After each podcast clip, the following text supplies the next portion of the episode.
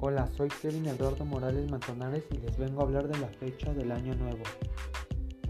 Les hablo de la fecha del Año Nuevo porque es algo que a mí me gusta y es una celebración que la disfruto con todos mis seres queridos. El Año Nuevo es la celebración del inicio del año en el calendario. La más común es la del 1 de enero del calendario gregoriano que fue instaurado por el Papa Gregorio en el siglo XIV en 1582 y se utiliza en casi todo el mundo. Se empezó a celebrar el Año Nuevo desde la implementación del calendario gregoriano en 1582. Se podría decir que ahí empezó el primer Año Nuevo y desde ahí la consideran una fecha de las más importantes. ¿Dónde nació Año Nuevo?